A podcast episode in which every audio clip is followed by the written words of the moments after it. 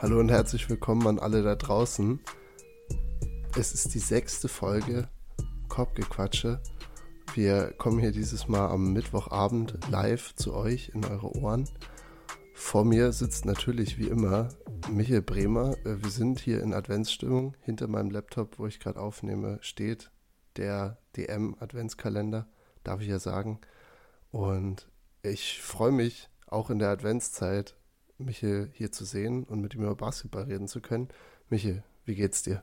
Mir geht's sehr gut. Du hast angesprochen, Adventszeit. Äh, die, auf die Christmas Games freue ich mich wirklich dieses Jahr mega doll. Wie immer sind die Bugs dabei, schon die letzten Jahre. Schön dann am Heiligabend oder am ersten, ersten ähm, Feiertag schön mit meiner Family. die äh, werden immer gezwungen zum Basketball gucken. Wollte ich gerade sagen, die, die, da gehen die Familien, ja, Themen erstmal dann irgendwann ein bisschen hinten ran, aber die Spiele werden ja auch relativ spät übertragen. Das geht ja in den Abend rein. Und ja, bevor wir hier anfangen mit äh, großem Basketball-Talk, erstmal natürlich vielen Dank für Rückmeldungen aus der letzten Folge. Wir hatten ja am Ende eine Rubrik eingebaut, wo, wo Michael sein, seine Musik, die ihn die letzte Woche über begleitet hat, mit uns allen geteilt hat. Und ich, ich fand, ja, ich habe wirklich direkte Reaktionen darauf bekommen und es wurde auch allgemein gesagt, dass es ganz gut ist, dass wir manchmal auch ein bisschen weg vom Basketball reden. Das war ja so ein bisschen auch Sinn und Zweck der ganzen Sache. Also Michael hat seine erste Aufgabe auf jeden Fall sehr, sehr gut erfüllt.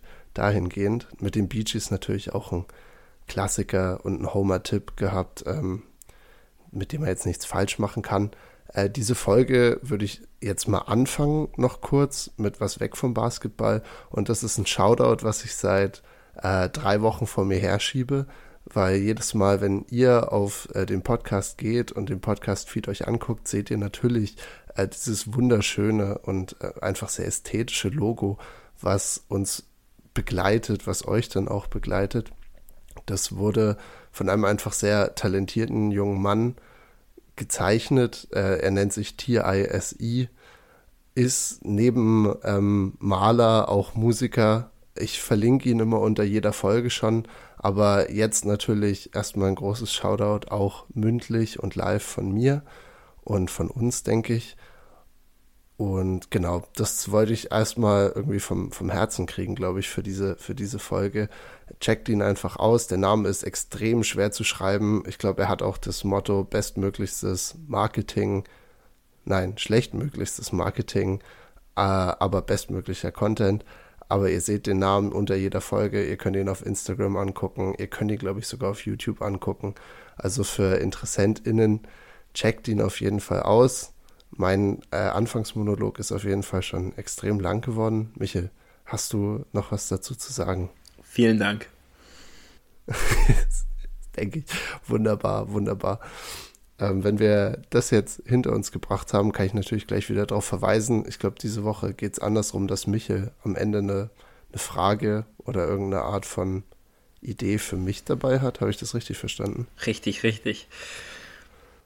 Also ich denke, ich wir können, glaube ich, dann, wenn, wenn euch jetzt Basketball zu viel wird, einfach zum Ende der Folge skippen und dann werdet ihr damit konfrontiert werden, wie ich auf irgendein komisches Thema wahrscheinlich reagieren werde. Ich denke, ja, ja, wenn wir das jetzt alles besprochen haben, können wir, glaube ich, äh, zum, zum Basketball kommen. Es waren natürlich wieder viele Spiele ohne Ende. Und letzte Nacht im Speziellen ein Spiel, was vielleicht ähm, ganz gut auch zu dem, was wir heute vorhaben, überleitet. Das waren nämlich die äh, Warriors, die in Dallas zu Gast waren und somit eigentlich das Duell zwischen zwei MVP-Kandidaten bisher mit Luka Doncic und Stephen Curry. Zum Spiel, glaube ich, äh, lasse ich erstmal Michael einfach ein bisschen erzählen. Was hast du so gesehen? Ähm, ich fand, es war ein sehr, sehr intensives Spiel ist am Ende, glaube ich, 116 zu 113 für die Mavs ausgegangen. Also wirklich Basketball, der gut anzugucken war, ein Highscoring. Und genau, was hast du gesehen, Michael? Ja, also wie du hast schon angesprochen, echt ein, ein sehr geiles Spiel mal wieder auf The Zone. Ähm, ich fand letzten Wochen auch ein, zwei Spiele, wo es nicht so interessant war, auch dann schwer zuzugucken. Aber das äh, Spiel war wirklich Weltklasse. Ähm, ist auch schon angesprochen, Doncic gegen Curry. Einfach ein absolut geiles Matchup. Ähm, ich fand, Luca ist ein bisschen slow in die Partie reingekommen, aber der gibt halt seinem, dem Spieler trotzdem immer, äh, oder drückt dem Spiel immer seinen Stempel auf. Also hat schon wieder 41 Punkte abgeliefert, 12 Rebounds, 12 Assists. Äh, das sind halt absolut verrückte, verrückte Zahlen. Ähm, und bei den Warriors auch, wie gesagt, Curry, der mir diese Saison, äh, diese Saison auch wirklich so krank gut gefällt. Ähm, wer mir auch tatsächlich sehr gut gefallen hat, äh, war der Cumbucket, äh, Jonathan Kuminga. Äh, auch einer der. Wahnsinns-Nickname. Ist der schönste Nickname der Liga. Also, ähm, du arbeitest dein ganzes Leben dafür, um dann der Cumbucket genannt zu werden. Ähm, sollte auch eingezogen, äh, oder sollte äh, auch übernommen werden von jedem. Hat auch defensively echt viel richtig gemacht. Gefällt mir auch von dieser jungen Truppe ähm, echt am besten fast, würde ich sagen. Ähm, auf jeden Fall nicht Wiseman. Aber äh, er ist, glaube ich, auch noch der Einzige, ne? Also die ja. anderen sind ja mittlerweile alle eigentlich raus aus der Rotation. Genau. Der, der gefällt mir echt gut. Und ja, haben die Mavs dann äh, knapp gewonnen. Hätte ich zwischenzeitlich nicht gedacht. Ich konnte es leider nicht bis ganz am Ende, äh, bis ganz am Ende gucken. Habe ich dann ähm, mir die Highlights angeguckt am Ende. Ist dir äh, irgendwas aufgefallen, Levi? Du hast das Spiel komplett geguckt. Ja, wie du sagst, irgendwie war es ein komischer Spielverlauf, weil die Warriors am Anfang gleich relativ schnell groß im Rückstand waren. Was jetzt aber nie ein Problem war, weil das im ersten Viertel war und die Warriors dann meistens ja immer ihre Runs haben, wo sie dann auch das Ganze wieder ausgleichen können. So lief es da dann eigentlich auch. Und sie waren an irgendeinem Punkt, glaube ich mal, im vierten Viertel 100 zu 96 vorne. Es hat eigentlich, es hat alles so weit, so gut funktioniert. Und dann ist es im Prinzip einfach ein Shootout geworden zwischen, zwischen Curry und Doncic auf der anderen Seite. Also sie haben sich da mit ihrer Finesse, weil es ja beide Spieler sind, die unglaublich viel Finesse haben, die einfach so aus Spaß spielen und die Spaß am Spielen haben, finde ich immer. Und das haben sie beide gezeigt, haben damit wirklich Körper ausgetauscht dann eine Zeit lang. Und dann kamen halt viele komische Sachen dazu und ich glaube, das muss dir ja auch noch aufgefallen sein, solange wie du geguckt hast. Äh, einfach, das war das Spiel der, der Travel Calls. Also, und so ist das Spiel dann auch geendet. Also, die Schiedsrichter, um alle abzuholen, waren in dem Spiel sehr, sehr darauf bedacht, äh, die jegliche Art von Traveling, was ja in dieser Saison eh ein höheres Augenmerk bekommt, äh, auch abzupfeifen. Und das hat dazu geführt, dass Stephen Curry zwei oder dreimal, wenn er in irgendeiner Pin-Down-Action gelaufen ist und den Ball bekommen hat, äh, weggepfiffen wurde. Also, um es genau zu sagen, ist er jedes Mal um irgendeinen Block rumgerannt, kriegt den Ball, äh, macht einen Move, äh, bevor er den Ball auf den Boden setzt mit dem Dribbeln und hat dabei seinen Pivot-Fuß, also den Fuß, auf dem er steht, gewechselt. Und das ist im Spiel schon zwei, dreimal passiert, glaube ich. Und dann war es eben die letzte Possession, wo die Mavs 116, 113 geführt haben. Und er wollte wieder für einen Dreier gehen und er war relativ heiß. Also das hätte eine gute Chance gehabt reinzugehen, war ein guter Look. Und auch der wurde abgepfiffen.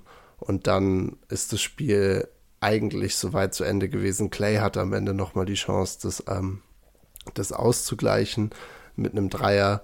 Ähm, aber hat alles nicht geklappt. War auch nicht wirklich das Spiel von Clay, auch wenn der wieder in letzter, also seitdem wir letzte Woche ihn noch kritisiert haben, auf jeden Fall heißer geworden ist äh, und, und seine Form so langsam findet. Aber genau das war, glaube ich, so ein bisschen das, das Ende des Spiels und es war so emblematisch, dass es irgendwie mit so einem Travel Call geendet hat, auf das Curry auch angesprochen wurde und er hat auch gesagt, seiner Meinung nach war es kein Travel.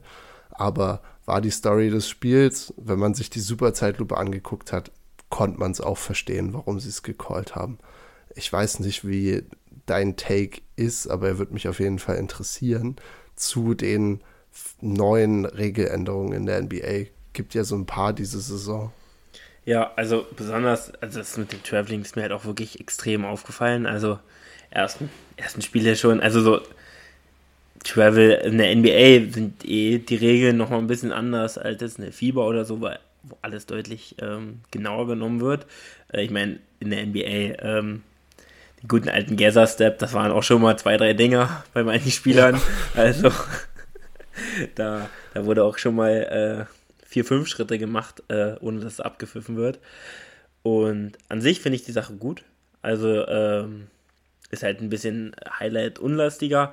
Manch, also sie sollten dann aber immer noch ein, also ist halt immer auch die Linie, die damit entscheidet, weil ähm, in manchen Spielen haben sie auch schon, also du hast es angesprochen, es waren noch ein, zwei bei Doncic auch eine 10 äh, gewesen, die in der NBA eigentlich nie abgepfiffen wird, wo es ein Gather-Step war und dann ähm, hat er dann das Foul, äh, wurde dann äh, auf Travel gepfiffen. Ist schwierig, ähm, aber so wie es davor in der NBA manchmal passiert ist, dass wirklich da nie drauf geachtet wurde, finde ich schon okay, dass die das, ähm, weil es sind ja alles äh, Spieler, die auch mal im College oder in der Highschool gespielt haben, wo auch ein bisschen mehr darauf geachtet wurde. Ähm, die haben sich halt einfach nur angewöhnt, dass sie es jetzt in der NBA immer machen konnten, weil es da allen egal war. Und finde ich gut, dass sie das, ähm, das so machen. Ich denke, es ist auch äh, jetzt nicht so negativ fürs Spiel, ähm, dass es jetzt äh, komplett störend ist. Bloß am Anfang jetzt vielleicht, aber da werden sich die Spieler auch dran gewöhnen, wie eigentlich auch an jede Regeländerung. Also, ähm, ja, ähm, eine andere Regeländerung ist ja die, die Fouls. Ähm, also wenn quasi bei Verlust ist, Fastback gelaufen wird, äh, wie jetzt in der Fieber auch, ähm, nicht nur Clear Path gefoult wird, äh, gepfiffen wird, sondern auch wenn du den Angriff unterbrichst. Ähm, also quasi ein unsportliches Foul.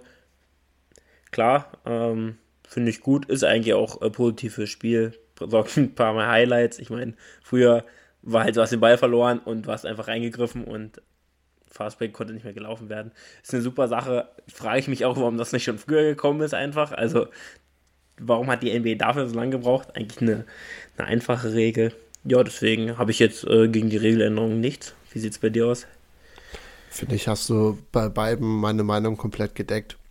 Wahrscheinlich ist das mit den Schritten jetzt am Anfang nur die Eingewöhnungsphase und das Take-Foul, dass das ähm, jetzt mit reingenommen wird, ist, ähm, finde ich auch sehr gut. Eben für Spielfluss, für auch Transition Buckets. Du hast dadurch, ich glaube, also viele sagen auch, dass die hohen Scores, die jetzt entstehen und auch vor allem, dass die Spiele nicht so unglaublich lang sind, kommt durchaus davon, weil du einfach Transition hast, die nicht einfach unterbrochen werden kann, dann gibt es keine Freiwürfe, sondern, sondern die, es wird jetzt tendenziell eher gelassen und dadurch entstehen einfach, entsteht ein viel offenerer Spielfluss auch, der das Spiel einfach unterhaltsamer macht.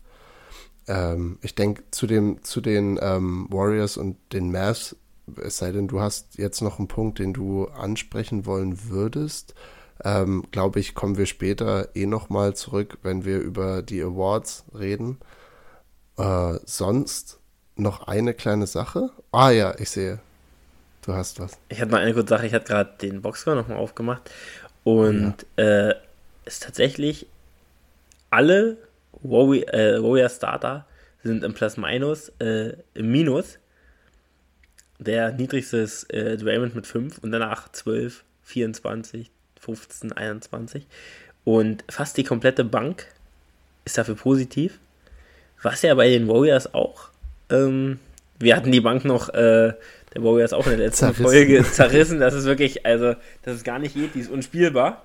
Äh, hat sich auch ein bisschen was geändert, aber äh, Lamp spielt jetzt äh, bei den Jungs. Anthony Lamp, nicht Jeremy. Unfassbar. Ja sah aus wie, weiß ich nicht, wie, wie ein junger Brook Lopez da draußen, fand ich. Hat wirklich, hat äh, dynamisch Dreier getroffen, Zweier getroffen, gut aus dem Feld gewesen. Mhm. Michael Green spielt voll gut seine Rolle. Also sie finden sich so langsam. Ja, ich denke auch. Das ist ein, gute, äh, ein gutes Zeichen, wenn bei den Warriors die Starter äh, so krasse Minus sind und ähm, die Bank dafür gut spielt. Äh, ist mir nur aufgefallen, wollte ich nochmal sagen. Ähm, ja, hat mich irgendwie verwundert. Ist mir so im Spiel auch gar nicht so krass aufgefallen. Ja, was, was natürlich ähm, während der Übertragung auch immer wieder angesprochen wurde, ist äh, jetzt auch, dass die Dallas Mavericks, obwohl sie das Spiel jetzt gewonnen haben, sich davor schon für einen Trade entschieden haben. Es geht darum, dass Kemba Walker ehemalig bei Charlotte oder bei Boston ähm, und dann sogar bei den Knicks, aber das hat nicht so gut funktioniert, äh, dass Kemba Walker jetzt Teil aber von den Dallas Mavericks ist. Das ist im Laufe, glaube ich, der letzten Woche bekannt geworden. Er war jetzt auch schon im Stadion äh, mit dabei in der Arena bei, bei dem Spiel. Sie haben ihn auch interviewt. Mich interessiert jetzt vor allem, wie du den, den Fit siehst, also was, was bringt Kemba dem Team? Ist er wirklich die Entlastung? Glaubst du, er, er, hat, er hat es noch in sich, dass er einfach der zweite Ballhändler ist und Luca damit so ein bisschen von der, von der Arbeit befreit äh, und dadurch vielleicht auch die ganze Offensive ein bisschen mehrdimensionaler einfach macht, weil jetzt gerade gewinnen sie so Spiele und sie sind, glaube ich, ungefähr bei 500 insgesamt, also haben ungefähr genauso Spiele, viele Spiele gewonnen, wie sie verloren haben. Aber wenn es so weitergeht, dann glaube ich, ermüdet Luca einfach über den Lauf der Saison. Und ähm, ja, gerade in Playoffs ist es dann, glaube ich, umso leichter gegen sie zu, also Schema zu laufen und sie somit einfach komplett vom Platz zu spielen, wenn du Luca so ein bisschen in den Griff kriegst oder ihn unter Kontrolle halten kannst. Ähm, ja, das sind so ein bisschen meine Takes, die da schon mit reingeflossen sind in die Frage. Deswegen interessiert mich jetzt, ähm, ja, was, was, was hältst du von dem Kemba-Trade zu Mavs? Genau, also du hast Trade gesagt, das war in der Free Agency gewesen. Also ja, stimmt. Ja. Alles gut. Ähm, ja, haben sich dann von Campazzo getrennt, hast du gesagt. Ähm, ja, ich meine, ähm, ich war immer ein riesen Camber-Fan. In Charlotte einfach, als er da wirklich die Ein-Mann-Armee war. Ähm, super geile Zeit gewesen. Ähm, er ist halt ähm, nicht mehr der Camber, der er früher mal war. Ähm, das ist ein Fakt. Ähm, das hat man auch in New York gesehen, ähm, dass da nicht mehr auch war Tom Thibodeau vielleicht auch nicht der richtige Trainer für Kemba, der ja defensiv noch nie äh, so die Macht war. Äh, und ist er jetzt vermutlich auch eine komplette Inleibe, äh, eine ziemliche äh, Schwachstelle in der Defense. Und ja, mal schauen. Ich denke, sie können halt nicht viel verlieren, so, die, die Mavs hat seine Dreier immer getroffen. Also ein Spieler, der gut ist, aber ich weiß nicht, ob das, äh, ob das jetzt so gut ist, weil der wird halt wirklich immer attackiert werden. Also besonders in Playoffs, wenn der Mann spielt. Gut, es sind halt auch nicht viele Minuten, das muss man dann auch sagen. Ähm, und er wird halt wirklich viele Dreier werfen. Die wird er auch vermutlich treffen. Ähm, es ist ja dann meistens auch noch, noch andere Spieler auf dem Feld, die, die was können. Ähm, ist nicht mehr der Spieler, der komplett im Mittelpunkt stehen muss. Vielleicht auch äh, bei nix mehr als jetzt hier. Das tut ihm wahrscheinlich auch ganz gut. Und hat vielleicht auch ein, zwei noch äh, Verteidiger neben sich, wenn dann Kleber noch spielen, Finney Smith, Josh Green. Äh, dann kann man das vielleicht noch ein bisschen mehr verstecken. Er und Christian Wood wären defensiv auf jeden Fall auch ein krankes Duo. Ähm, mhm. Der andere, der eine lässt, den, lässt die äh, lässt die Jungs durch, der andere faulte noch mit and one unterm Korb. Wäre eine coole Kombi. Aber äh, nee, ich finde den, find den Move okay. Ich finde den aber gar nicht so positiv, muss ich sagen. Ja, ich glaube, es ist auch, wir haben ihn jetzt lange nicht mehr spielen sehen. Eine Frage, wie es sich dann in Real Life entfaltet. Es freut mich, glaube ich, einfach, weil ich ihn so sympathisch finde und er einfach nochmal so ein Veteran ist. Ich meine, er wird jetzt nicht die Jalen Brunson-Rolle vom letzten Jahr einfach übernehmen können. Dafür ist er nicht mehr der Scorer auch. Ähm, aber ja, die Defensive, wie gesagt, das war ein Problem, was sie mit Brunson auch schon hatten. Auch wenn ich sagen muss, ähm, ein paar Sachen sind mir jetzt doch noch zum Spiel eingefallen. Josh Green gefällt mir auch wirklich richtig gut. Und Luka Doncic spielt tatsächlich Defense. Ähm, es ist, hat jetzt, es ist schon wieder ein bisschen weg vom Kemba Trade, aber weil du gerade die Defense angesprochen hattest, ähm, gegen Ende des Spiels hat er zwei Killer-Steals gehabt, die den Warriors so ein bisschen das Genick gebrochen haben, wo sie durch die sind sie auf einen 7-0-Lauf gegangen und haben äh, am, am Ende war das sozusagen wie, wie die, ja, die Entfachung des Feuers, was dann zu diesem Sieg geführt hat. Uh, und das, was Doncic eigentlich mitbringt, theoretisch in der Defense, das hat er so ein bisschen, finde ich, in Ansätzen genutzt, diese Saison, mehr und mehr. Und vor allem in dem Spiel ist es mir extrem aufgefallen, gerade an, also gerade wenn du dir den Rest anguckst, wo Christian Wood auch mit da ist, der wirklich unfassbar schlecht spielt in der Verteidigung, ähm, dass du Luka Doncic hast, der auch defensiv auf einmal ja einen Effort zeigt und ähm, investiert ist und motiviert ist, obwohl er vorne diese ganze, das ganze Ballhandling und Playmaking übernehmen muss. vielleicht ist das ein Aspekt, wo Kemba dann wirklich auch hilft. Also es geht ja eigentlich nur darum, entlaste Luca und dann kann er sich vielleicht sogar auch noch defensiv ein bisschen entfalten. Aber genau, das ist mir noch dazu eingefallen. Ich freue mich trotzdem drauf, Kemba wieder spielen zu sehen. Ja, auf jeden Fall. Kemba ist ein, einfach ein geiler Typ. Ähm, und ich finde auch, Luca kann gar nicht so schlecht verteidigen, wenn er Bock hat. Weil er hat ja auch relativ viel Masse, also auch so in der Zone macht er das nicht so. Er hat einfach meistens keinen Bock. Also, da, der zeigt ja, der verweigert ja auch oftmals wirklich zurücklaufen, aber vom Allerfeinsten, weil er mit dem Chiri quatscht. Ähm, also wie oft die Mavs auch äh, fast schlimmer als bei den Lakers äh, 4 gegen 5 verteidigen müssen, weil Luca noch beim, beim Ref ist. Äh, hat LeBron auch gut drauf, aber Luca zieht das auch oft sehr lange. Also du wartest, du wartest und dann ist noch acht Sekunden auf der Uhr und auf einmal taucht Luca auf dem, also über der Mittellinie auf. Ähm, ja. Aber äh, ja, ich denke, es wird nicht so einen großen Unterschied machen. Aber wir werden sehen, vielleicht ist es auch Kemba von 2018 oder 17 und die Mavs gewinnen dann den Titel. Gewinnen alles, ja. Gewinnen alles. Äh, wenn wir noch ganz kurz in der Western Conference bleiben, bevor wir zu den Rubriken für heute kommen, dann ähm, gibt es ein Team, was ich noch ansprechen wollte. Ähm, und ich weiß, dass Michael auch heiße Takes dazu hat. Äh, und das sind die Los Angeles Clippers. Nachdem sie so ein bisschen, ja, so lala in die Saison gestartet sind, äh, kam noch obendrauf, dass ähm, ja Kawhi diese Saison Mr. Load Management wieder mal schlechthin ist. Dieses Mal aber tatsächlich mit Verletzungen, die sich dann auch immer nicht so gut anhören. Also es ist das Knie, wo er sich das Kreuzband gerissen hat. Da wurden, das hat er sich irgendwie wieder verletzt und dann haben natürlich alle Angst gekriegt, ob es wieder was mit dem Kreuzband eben zu tun hat. Jedenfalls zu einem mittelmäßigen Start kommt dazu, dass der Spieler, auf den alle gewartet haben, nicht so richtig spielt, hat diese Saison bisher fünf Spiele gemacht, spielt so 20 Minuten im Schnitt. Paul George, der das Team dann so ein bisschen übernommen hat, auch verletzt, hat glaube ich, jetzt auch seit letzter Woche nicht mehr gespielt. Äh, trotzdem gewinnen die Clippers jetzt auf einmal Spiele, sind, glaube ich, stehen bei 13 und 10 und sind mit dabei in der Western Conference, die bisher wirklich sehr, sehr offen ist und noch sehr ausgeglichen in jede Richtung. Und die machen das gerade so wie im letzten Jahr ohne ihre zwei Superstars, für die sie vor vier Jahren mittlerweile getradet haben. Ja, kranke Performances ähm, von den anderen Spielern. Und da kommt jetzt, finde ich, so langsam diese Tiefe zum Vorschein, wovon wir die ganze Saison am Anfang geredet haben, dass die Clippers eben sowas wie einen Kawhi-Ausfall auch für ein paar Spiele mehr verkraften können und dann hast du am Wochenende Ivica Subac, der mit 29 Rebounds ähm, ja seinen Career High so, sowieso aufgestellt hat, aber ich glaube auch Clippers einen Rekord aufgestellt hat. Du hast äh, letzte Nacht beim Sieg der Clippers äh, Norman Powell, der für äh, super effiziente 32 Punkte geht, nee 36 sogar und davon 22 im vierten Quarter. Und ja, die ganze Bank ähnlich wie bei den Warriors, äh, durchgängig mit guten positiven Zahlen. Das heißt, wenn sie auf dem Feld sind, dann schlagen sie den Gegner.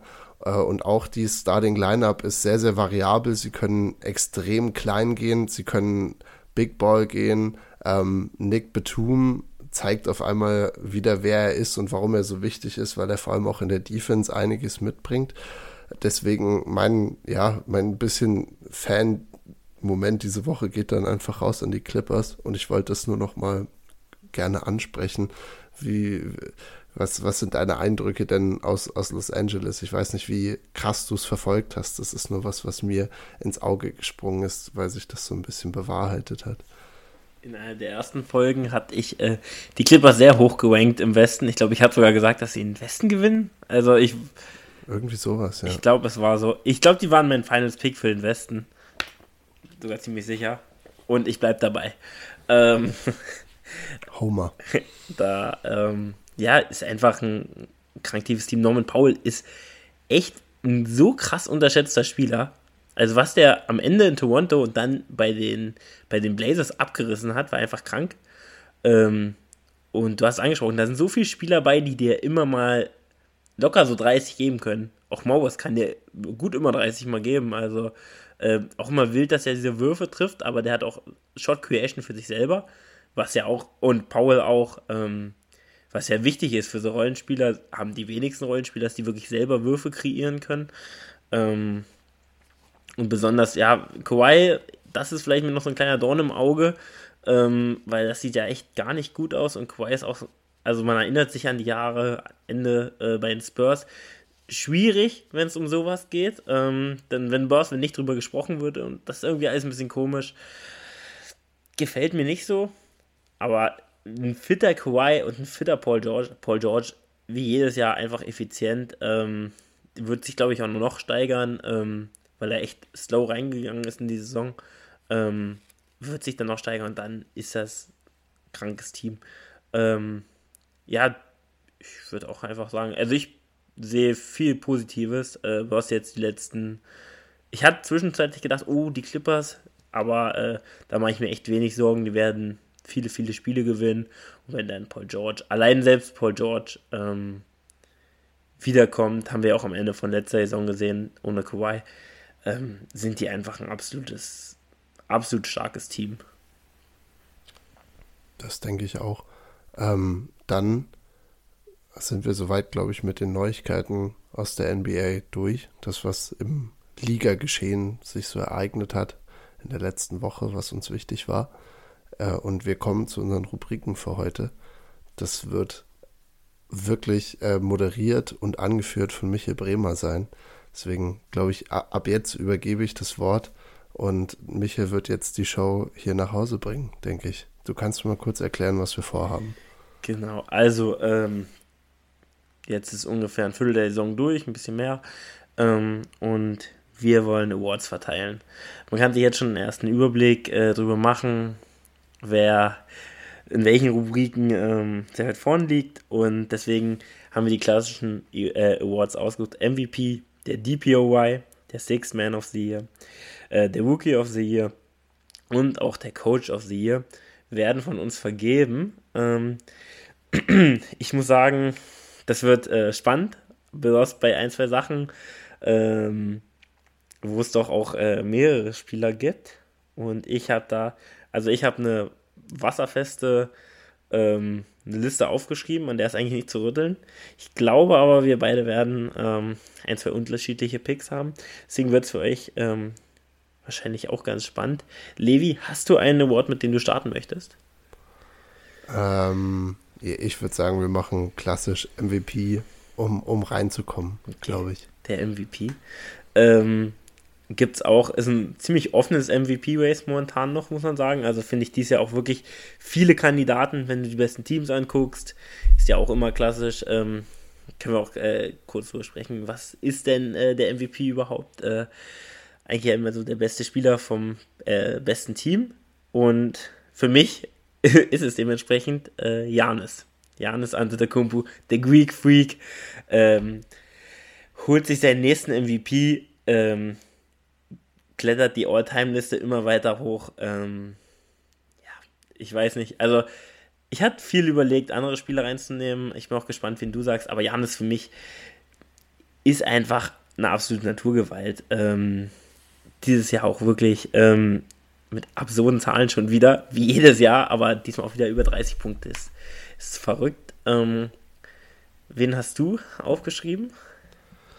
Ja, es ist dieses Jahr, finde ich, sehr, sehr spannend, weil du hast auch junge Leute, die jetzt, ähm, junge Spieler besser gesagt, die so ein bisschen in der äh, Diskussion mit drin sind. Ich muss aber trotzdem auch bei einem etablierten bleiben, weil ich finde, man kann natürlich, man kann ein Argument machen für Luca, der statistisch gesehen, glaube ich, alles so ziemlich anführt. Das heißt, Luca könnte es statistisch gesehen immer werden, wenn man auch sieht, wie wichtig er für die Maps ist. Ähm, wir haben Jason Tatum komplett am Abgehen in Boston. Das wäre wahrscheinlich dann bester Spieler beim besten Team, weil Boston sich gerade wirklich äh, so präsentiert, als wären sie das beste Team der ganzen Liga und zwar ohne Frage. Ähm, aber ich gehe weg von den jungen Spielern. Auch ich bleibe nostalgisch. Und äh, diese Saison, wir haben vorhin schon über ihn geredet. Ich, ich muss zu Stephen Curry gehen. Ich finde, was er was er diese Saison auflegt, äh, an Zahlen ist äh, ungefähr matcht das, was er in seiner ersten MVP-Saison 2015 gemacht hat, wo er Sachen gemacht hat, die bis dahin noch nicht gesehen waren. Und äh, das bricht er gerade selber. Äh, das heißt, er, er verbessert sich kontinuierlich. Die Warriors haben, finde ich, auch einen Weg, dass sie äh, dominant im Westen werden können. Und dann wäre er auch der beste Spieler mit Abstand in, bei einem der besten Teams. Und ähnlich wie bei Janis, finde ich, muss man bei Curry auch einfach sehen, was für einen Wert er einfach für den Sport Basketball und für die Liga hat, weil einfach die, ich glaube, jedes dritte kleine Kind in Amerika, was Basketball guckt, geht ins Stadion bei den Kings zum Beispiel, weil sie aus Sacramento kommen und trotzdem hat jedes dritte Kind ein Curry-T-Shirt an oder ein Janis-T-Shirt. Das heißt, die beiden haben, sind wirklich, finde ich, gerade die prägenden Gesichter der NBA einfach. Äh, und ja, Steph macht das Ganze mit so viel Spielwitz und ich denke, weil es Janis Back-to-Back immer noch in näherer Zukunft bekommen hat, wird er es nicht kriegen. Ähm, außerdem hat er meiner Meinung nach, komme ich später natürlich dazu noch, hat er auch einen soliden, ein solides Argument für, ähm, für DPOY. Das heißt, ich denke, Janis kann sich auch mit einem DPOY abfinden, aber mein Pick ist, ist Steph Curry, weil einfach die Sachen, die er macht, sind unfassbar. Es ist ein Highlight-Spieler bis zum geht nicht mehr. Äh, und obwohl er 35 ist, finde ich, sieht man es ihm überhaupt nicht an und er spielt besser denn je. Ja, also ich habe mir auch die vier Jungs aufgeschrieben, Tatum, Luca und dann Janis. Die, die sind ähm, ja, bei Luca und Curry ist es halt wirklich, also Luca muss irgendwann MVP werden, da führt kein Weg drum rum. Äh, auch wahrscheinlich noch mehrmals in seiner Karriere. Äh, weil was der mit einem Team macht, äh, wenn du wirklich, also jedes andere Team hat halt Spieler, wo du noch sagst, wow. Und bei Mavs ist es halt schon so, der macht seine Mitspieler halt wirklich deutlich besser. Das Problem ist wirklich, dass sie momentan auch noch nicht so viele Siege haben und noch nicht so gut dastehen, die Mavs und die Warriors. Das kann auf jeden Fall sich noch ändern. Dann würde ich den Case noch deutlich höher sehen, aber ich denke schon, also mindestens ein klares Playoff-Team müssen sie schon sein. Also für mich zumindest. Und bei Tatum, im Gegensatz, der ja nun wirklich beim besten Team spielt, äh, momentan zumindest, und da auch der beste Spieler ist, aber Tatum hat irgendwie, also wenn ich Tatum und Luca vergleiche, ist es irgendwie nicht so dieses, Tatum ist super, aber die anderen sind irgendwie nochmal so eine völlig, eine andere Liga, finde ich nochmal. Ähm, obwohl Tatum sich das über die letzten Jahre auch erarbeitet hat, eigentlich in diese Liga reinzugehören. Ähm, und was du bei Curry auch noch angesprochen hast, was ich noch viel kranker finde als bei ähm, Janis, ist halt wirklich, der hat so das Spiel schon äh, revolutioniert. Ähm, und jeder kleine Junge, der nicht danken kann, der ballert halt Dreier. Und äh, ja, das ist, äh, aber auch bei ihm, weiß ich nicht. Du hast das einzige Problem ist halt, dass Janis schon Back-to-Back -back MVP wurde. Das ist immer ein, ein kleines Problem. Ähm, aber ich hoffe trotzdem, dass das wird. Und ähm, dann soll es das im MVP schon gewesen sein. Ich glaube, es gibt noch äh, spannendere. Da kommen wir aber jetzt gleich äh, erstmal zu einem, den wir schon angesprochen haben. Das ist der DPOY. Und ähm, habe ich das richtig verstanden? Du siehst Janis vorne? Ähm, ja, auch wenn ich jetzt hier mit, mit, mit allem, weil Janis auch schon mal DPOY geworden ist und ich äh, bin einfach Warriors Bandwagon. Das heißt, ich, ich nehme Draymond Green. Ähm, das heißt, mein Pick für DPOY ist äh, Draymond Green. Er ist, nach dem, was er in den Finals letztes Jahr geliefert hat, als einfach ja, als, als Kopf und, und Leiter der dominantesten Defense, die wir irgendwie im letzten Jahrzehnt so gesehen haben, immer wieder natürlich, ähm, kann man ihm einfach diesen, diesen Disrespect, glaube ich, nicht geben, dass er, ähm, dass er da nicht zumindest in näherer Betrachtung ist für diesen Award. Und ich dachte, irgendwie hat sich jetzt gerade in den letzten zwei Sekunden, bevor du die Frage gestellt hast, richtig angefühlt, dass wenn ich Steph für MVP nehme, dass ich Draymond für DPOY, wird wahrscheinlich überhaupt nicht so sein. Ganz, ganz unwahrscheinlich. Äh, aber ich finde, man kann es für ihn, man kann es ihm gönnen. Auf jeden, also auf jeden Fall. Er allein oder er auch mit der Starting Five, super.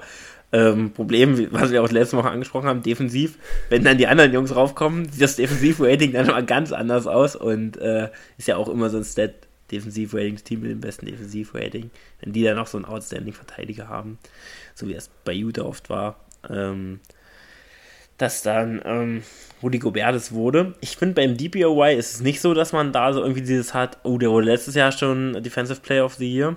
Vielleicht bei Guards, aber Rudy Gobert hat es ja auch hinterher geworfen. Und ich glaube, Kawhi auch back-to-back. -back. Also das Argument ist eigentlich wack von mir. Ja, aber, aber ja, Draymond alleine, also Draymond spielt immer so kranke Defense, dass er sich schon irgendwo verdient hätte, außer der eine Saison, wo er so komplett gecruised ist, wo die Warriors so absolut beschissen waren, wo Curry raus war. Also da, es war nicht MVP, äh, DPOY Draymond. Aber das Team mit dem besten Defensivrating der Liga, die Milwaukee Bucks, auch dem klar äh, besten Defensive Rating der Liga äh, und vielen outstanding Verteidigern eigentlich. Äh, du hast vielleicht einen der besten Top 5 auf jeden Fall äh, Perimeter-Verteidiger mit Drew Holiday und in der Zone vielleicht auch einen der besten Zonenverteidiger mit Brook Lopez. Und dann hast du auch noch den besten ähm, den besten All-Around-Verteidiger mit Janis, besonders ähm, Helpside, vermutlich der allerbeste mit Robert Williams, ähm, auf den ich auch gespannt bin, wenn er wiederkommt auch letztes Jahr echt einen Case gehabt. Ähm, und für mich war das eigentlich eine ganz klare Sache. Ich hatte äh, im, bei Instagram ein, zwei Sachen gesehen. Clint Capella, äh, der auch eine sehr gute Season spielt. Auch echt, ich finde immer sehr agil. Wird irgendwie, läuft oft unterm Radar, aber es eigentlich hat überall, wo er gespielt hat, echt immer seinen Job gemacht. Bei den Rockets, wo auch defensiv manchmal äh, ein bisschen vogelwild war und er da allein in der Zone stand. Ist jetzt vielleicht kein Rudi Gobert im Gesamtkomplex Defense, aber ähm, in der Zone und auch offensiv natürlich als ähm, Lobfeld super gefährlich. Das wäre, aber Janis ist für mich, also ich glaube, Janis ist schon sehr wahrscheinlich, dass wenn das alles so bleibt und ich würde noch Anthony Davis in den Ring werfen, der momentan auch eine krank, kranke Defense spielt, äh, auch bei den Lakers, wo es oft defensiv nicht so gut läuft, er da wirklich abräumen muss, ähm, dann den Fastbreak laufen muss, äh, echt viel machen muss, was er auch echt gut hinkriegt die Saison, als echt ein, der alte Anthony Davis. Ähm, aber nur um die nochmal zu nennen, aber ich, in meinen Augen muss es eigentlich anders werden. Ich sehe, glaube ich, auch alle Jungs, die du gerade erwähnt hast, wären super geile Stories, weil Clint Capella einfach so der schlechter bezahlte Rudy Gobert ist, der gerade aber zumindest im System bei Atlanta viel besser fittet. Aber denkst du denn nicht, weil du das, was du gerade gesagt hast, fand ich, war einer der guten Gründe, warum es Janis eigentlich nicht nochmal werden dürfte, weil er einfach um sich rum so viel starke Defense hat. Und ich finde, wenn du dann vergleichst ähm, mit zum Beispiel Draymond oder Anthony Davis, die defensiv viel alleine regeln müssen und wirklich so ein Anker sein müssen, auf den man sich verlassen kann. Äh, das wird Janis viel abgenommen, finde ich, durch so Leute wie Drew Holiday oder eben Brook Lopez, sodass Janis ja gar nicht ähm, das alles machen muss, dass er da auch äh, die Zone mit, mit verteidigt und so, weil, weil einfach das defensive Schema so, gut, so gut passt. Ähm, das ist mir nur noch mal aufgefallen. Aber ich, ich meine, man kann auf jeden Fall, glaube ich, er ist, er ist, glaube ich, auch bei je, jeglicher äh, Wettseite immer noch äh, auf jeden Fall als Favorit gelistet. Ich habe heute früh mal reingeschaut, glaube ich. Ähm, ja, du sprichst an, aber ich glaube auch, dass, also wem ich das auch auf jeden Fall finde ich, wenn Marcus Smart das gekriegt hat. Äh, Marcus Smart ist zwar vielleicht ein bisschen lauterer Verteidiger, aber ich finde der bessere Verteidiger, also in meinen Augen, ist wirklich Drew Holiday. Also was der defensiv wirklich macht, es ist so krank. Auch immer, er sagt halt nichts, offensiv manchmal vogelwild, aber defensiv einfach so krank. Und ich glaube auch, dass das einer, also man könnte auch dann halt, ist ja immer so dieses Big Man, also Jans ist auch ein Big Man, aber ähm, dieses klassische in der Zone verteidigen, Brook Lopez, der profitiert halt auch davon, dass wenn Drew Holiday da im Pick and Roll ist, kann er halt immer Drop Defense spielen, weil er ist dahinter, ist halt Drew Holiday, der verteidigt auch noch mit, ähm, deswegen wo Globus wird auch in den Playoffs dann wieder ein bisschen mehr angegriffen werden von kleinen Guards, äh, wenn sich da die Matchups raussuchen. Deswegen würde ich ihm das nicht. Aber wenn, Nummer zwei für mich, okay, meine Top 2, Janis und Drew Holiday. Dann große Gap und dann Es muss ein Bucks Award geben. Es, es muss mal es wieder werden Bucks nur Bucks Awards heute vergeben. also MVP. Die, und ich mache Warriors. äh, gut, da bin ich, wenn wir jetzt bei den Bugs und den Warriors Awards sein, willst du noch was zum DPOY sagen?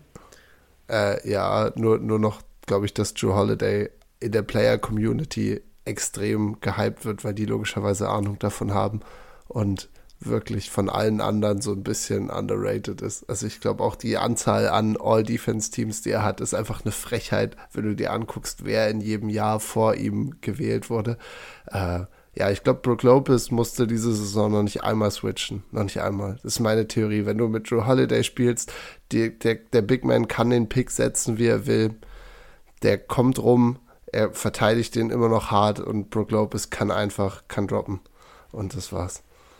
Eric Bledsoe war mal im First Team vor Drew Holiday. Vor Drew Holiday, ja. Eieiei. Eric das waren wirklich Bledsoe. wilde Zeiten. Ich glaube, wir können auch den Rest der Folge nur die letzten acht Jahre durchgehen und uns die Guards angucken, die First Team Defense. Also wild. Eric Bledsoe, großer Hass in mir auch wirklich, weil ja. Egal. Ehemaliger Bug.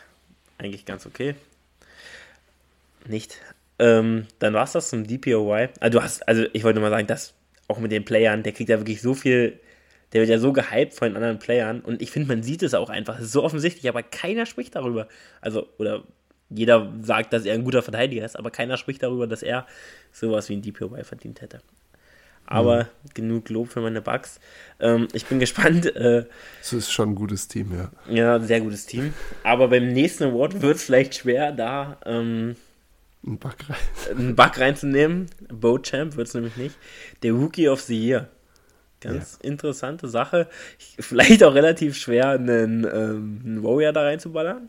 Aber Sehr ich, ich gebe dir deine Bühne. Du kannst es gerne mal probieren. Äh, ich ich gehe weg von, von den Warriors. Und ich glaube, meine Entscheidung wird hoffentlich noch ein bisschen klarer im, im, bei den anderen Awards, weil ich habe einen anderen Rookie noch als Six-Man. Ähm, und ich, ich denke, Michel nickt auf jeden Fall schon sehr wissend. Äh, es, es, wird dann klar werden, denke ich. Deswegen beim Rookie of the Year äh, gehe ich für den Number One Overall Pick ähm, Paulo. Und die Magic sind, so wie es erwartet wurde, schlecht diese Saison. Sehr, sehr schlecht.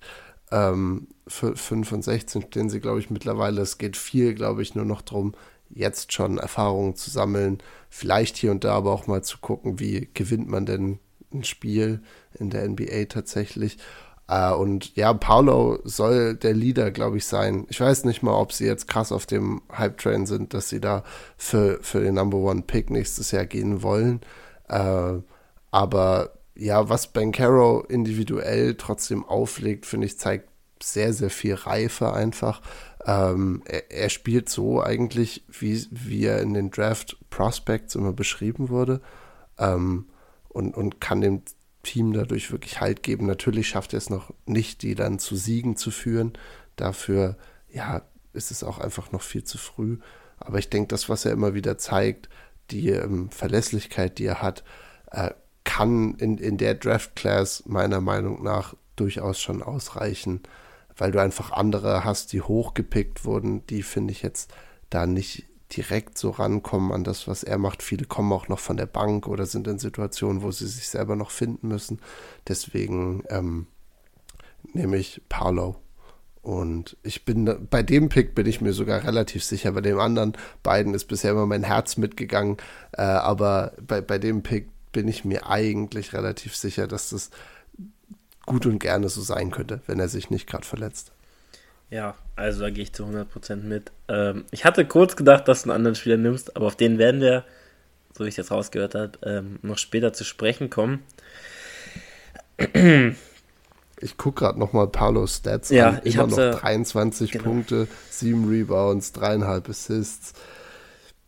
Also, ich weiß nicht, das ist, das ist in der NBA ähm, ist es einfach, finde ich, das ist eine, eine sehr stabile Deadline für deine ersten 20 Spiele und zeigt einfach schon, dass, dass du Potenzial hast ähm, und eigentlich schon viel weiter bist als Spieler als ein Rookie. Ja, also ich wollte gerade auch die Stats vorlesen. Das ist eine kranke Deadline eigentlich, wenn du, also jetzt mal überlegst, welcher Rookie legt, gibt dir 23. Schon mal ziemlich stark besonders gleich so von Anfang an. Viele Rookies kommen ja dann auch erst zum, zum Ende des Jahres. Und ähm, die gibt er der jetzt auch bei 46% aus dem Feld. Klar, ist jetzt ein Big, aber äh, es ist trotzdem nicht schlecht, wenn du siehst, was andere Rookies da, da treiben. Und was natürlich bei Paolo, äh, Paolo wichtig, Power Forward. Ähm, deswegen ah, viel. Kommt er in den Club rein? Ist er, ist er, hat er seine Eintrittskarte für Michel Bremer Power Forward Club schon so ein bisschen ja, im, auf jeden im Auge? Also, ich weiß nicht, er ist jetzt nicht ganz so ein Jumper wie Blake Griffin, aber es gibt mir immer diese, diese Vibes irgendwie. Äh, so First Pick, äh, Scorer, äh, kann vermutlich jetzt am Anfang, der Blake war ja, also außer Passing und so, macht er aber auch ganz gut. Ähm, deswegen, also einfach ein richtig geiler Spieler, auf den hatte ich irgendwie vor dem Draft nicht so auf dem Schirm, weil irgendwie war immer die ganze Rede von Chad Holmgren, ähm, auf den ich dann auch sehr gespannt bin wenn er dann neben wenn man Yama startet. Ähm, aber Paulo, ein krank, also auch wirklich ein Future Franchise Player, auch bei den Magic, und da freue ich mich richtig drauf, den die nächsten Jahre zu sehen. Ähm, ja, kann super viel und wenn der Wurf dann auch noch fällt, ähm, der jetzt noch sehr, sehr inkonstant ist, dann, ja, da ist wirklich Sky the Limit. Äh, und da, stell dir, ja, da ist, glaube ich, auch keine Debate, wenn der gesund bleibt. Stell dir wirklich mal vor, er trifft er, oder er fängt nächste Offseason an, an seinem Dreier zu arbeiten. Ich glaube, weil das ist immer noch, wenn du ihm auch zuguckst, ist das einfach noch was, wo er noch nicht so in dem Flow drin ist, wo er sich noch nicht so wohl fühlt. Aber er hat eigentlich, die Freiwürfe sind okay von der Prozentzahl her. Ähm, und er hat einen guten Midrange-Touch. Das heißt, wenn der seine Range noch erweitern würde auf Dreier, äh, mit der Größe und allem, was er mitbringt, dann ist er wirklich ein All-Around. Dann ist er ein, praktisch wie einfach nur Franz Wagner nochmal auf Steroiden irgendwie. Und ich weiß nicht, dann, dann ja, da, da bin ich, bin ich jetzt schon Fan. Ich, ich meine, ich habe nicht den, den Spot in meinem Herzen für Power Forwards wie du. Aber äh, ja, ich, ich denke trotzdem, dass, dass er, dass er eine viel glorreiche Zukunft vor sich hat. Ja, ich finde auch, haben wir relativ wenig noch drüber gesprochen, dass er eigentlich eine, eine historisch gute Rookie-Season spielt. Also äh, es ist wirklich verrückt, weil man auch Orlando oft so ein bisschen vergisst. Ah, du hast es angesprochen. Wir sollten, was? Wir sollten vielleicht auf zwei Folgen die Woche gehen, ist mir gerade aufgefallen, sorry. ja, auf jeden Fall. Aber was bei ihm auch ähm, was ich sagen wollte ist, achso, du hast den, ich kenne auch noch einen Spieler, auch ein Power Forward, gelistet ist positionslos, der schon seit ungefähr so zehn Jahren an seinem Wurf äh, trainiert des Jahres, hat auch nie geklappt, aber ähm, vielleicht Paolo hat äh, etwas bessere Grundlagen, denke ich mal, äh, da könnte ich es mir auch vorstellen, dass es also der Jumper sieht auf jeden Fall ziemlich deutlich smoother aus als bei Janis. Obwohl der im Rookie-Jahr, ich weiß nicht, ob du so ein Highlight kennst, da nimmt er einen Catch-and-Shoot-Dreier, aber es sieht wirklich wirklich richtig smooth aus. Ich weiß nicht, was mit seinem Wurf in der Zeit passiert ist, weil jetzt ist es ja wirklich das Abgehackste, was es überhaupt gibt. Aber egal, manchmal macht er einen rein. Ich will nicht weiter über Janus reden. Wir wurde schon genug geredet, dieses, diese Folge. Paolo ist ein Supermann und äh, hat sich das absolut verdient. Ähm, möchtest du noch was sagen? Sonst würden wir zum nächsten Wort kommen. Ich, ich, ich mag es nur, wie wir praktisch Paolo jetzt schon ge gekürt haben. Ja, also, ja, ja. Ist, ich glaube, der, der, der wird es wirklich. Der nächste LeBron. Schon, die können es eintüten. Die können es wirklich eintüten. Ja. Ähm, weißt du, wer auch mal Future LeBron genannt wurde? Ben Simmons. Ähm, er wird heute nicht so viel auftauchen, glaube ich. Wird heute, ich glaube, bei keinem Award auftauchen. Äh, aber dann würde ich sagen, kommen wir zum letzten Spieler Award und dann dem Sixth Man of the Year. Ähm, vielleicht einige Zuschauer konnten deinen Spieler schon erraten, deswegen würde ich dir auch gleich das Wort übergeben, weil ich habe auf jeden Fall einen anderen Pick und ich habe es auch ein bisschen offener noch gestaltet. Ähm, kannst dir gerne deine, auch einen, glaube ich, deiner so Favorites, würde ich sagen. Also ähm, kannst gerne eine Lobeshymne über ihn äh, starten. Ja, wir haben diese Saison schon mal über ihn geredet. Ich habe auch schon mal ein Interview mit ihm verlinkt unter einer Folge. Äh, unfassbare Werte von der Bank kommt, zwar in 29 Minuten pro Spiel, also eigentlich wie ein Starter, aber 19 Punkte, 4 Rebounds, nicht mal ganz zwei Assists. Also wirklich Scoring only kann er auch machen, weil er Tyrese Halliburton neben sich hat, äh, der die Assists einfach für das ganze Team übernehmen kann. Seine True Shooting Percentage ist äh, bei knapp 60 Prozent, was auch richtig stark ist. Liegt unter anderem daran, dass er schon ähm, Freiwürfe sehr, sehr gut trifft. Äh, Dreier über 40 Prozent ist und aus dem Feld von zwei auch knapp über 40 Prozent. Also eine ganz komische Statline eigentlich. Und bevor ich jetzt noch mehr Stats euch um die Ohren haue, geht es natürlich um Ben Matherin von den Indiana Pacers. Äh, ist eigentlich gerade mit dem, was er auflegt, wenn Paulo nicht so dominant wäre, könntest du, finde ich, äh, bei ihm auch dafür gehen, dass er theoretisch Rookie of the Year und Six Man of the Year werden könnte.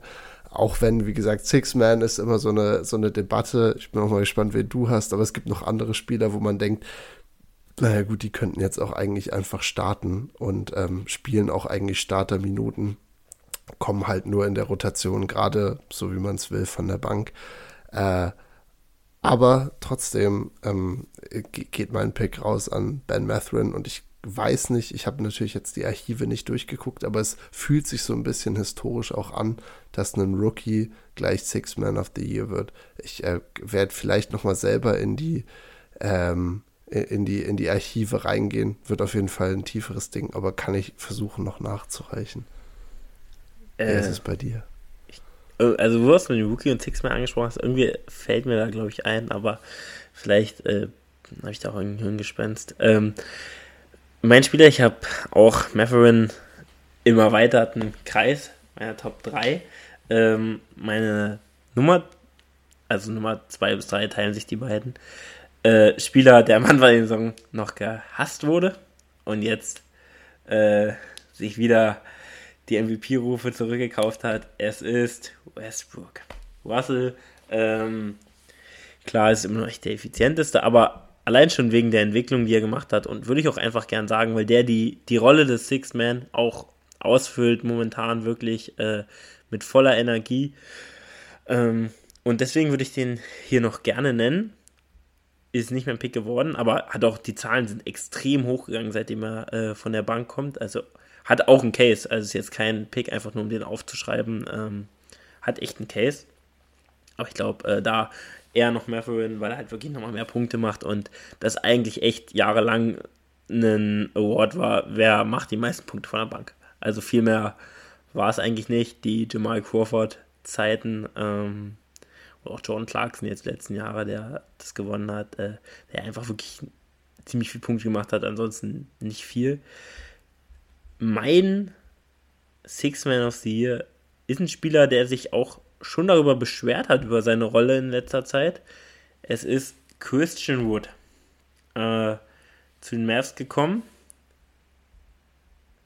Levi guckt sehr skeptisch, äh, das wundert mich ein bisschen. War eigentlich mein, also für mich der, der klare Six-Man. Ähm, früher auch mal als Power Forward gelistet, jetzt als Center leider.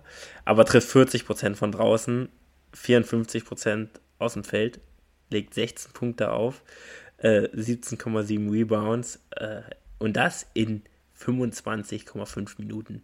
Also in wirklich ähm, begrenzter Spielzeit, wenn man sieht, was er momentan abreißt. Wie gesagt, hat sich schon oder hat das schon äh, verlauten lassen, dass er gerne mehr spielen würde, eine größere Rolle hätte.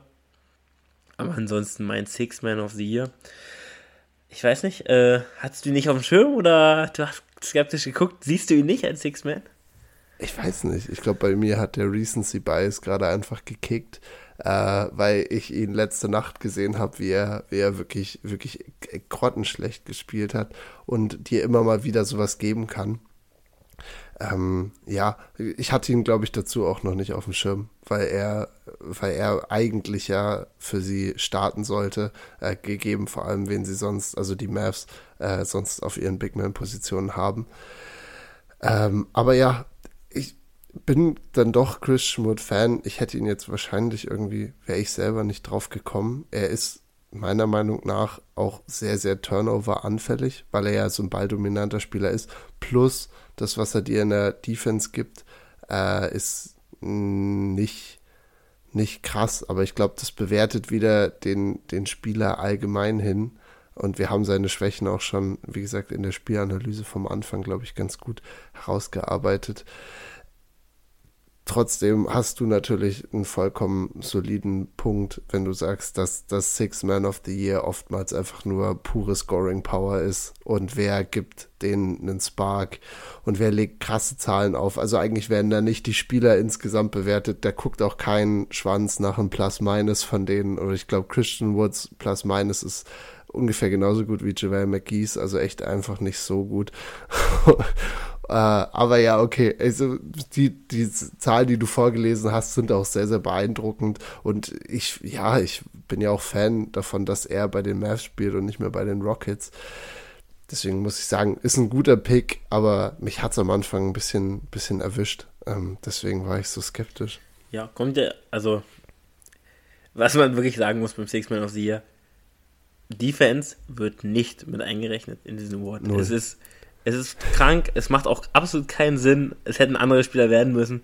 Aber es ist, interessiert halt einfach keinen. Dieser Award wird äh, nicht fürs Defensiv, äh, fürs Verteidigen gegeben. Der wird fürs Scoren und fürs, ähm, für die offensive Power gegeben. Und äh, wie gesagt, da gut für mich. Ich weiß noch nicht, irgendwas muss Kid mag ihn, glaube ich, irgendwie nicht so. Also klar, er ist viel. defensiv anfällig, aber er, er macht ja schon offensiv echt viel. Also auch Luca und er sind echt eine geile Kombi. Ähm, Pick and Pop, Pick and Roll kann ja auch beides. Äh, und da mit Luca ist es eigentlich schon echt eine gefährliche Kombi.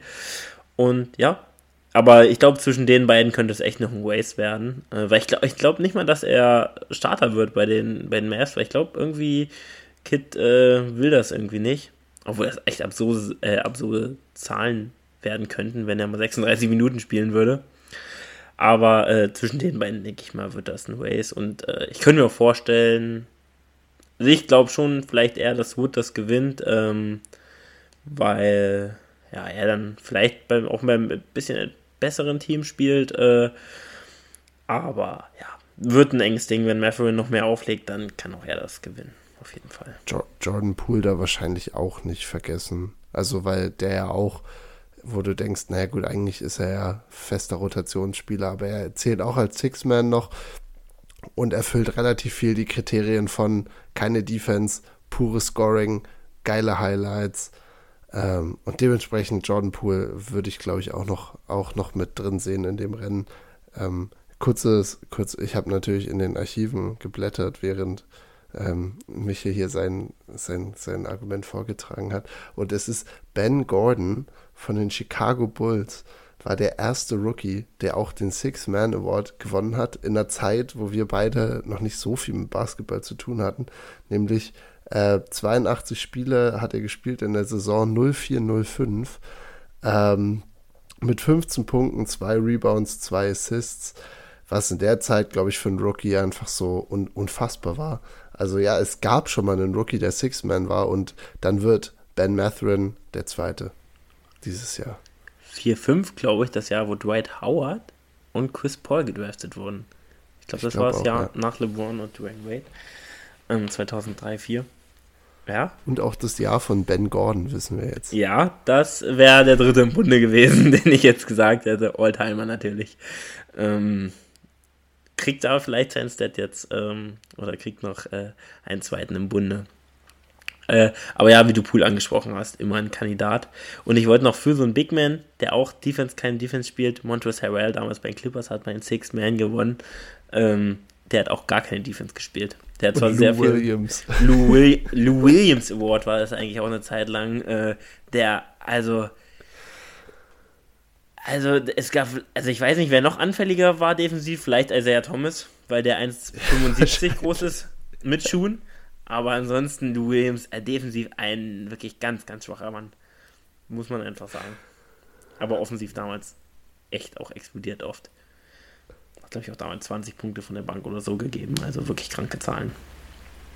Ähm, gut, dann sollen das äh, zum.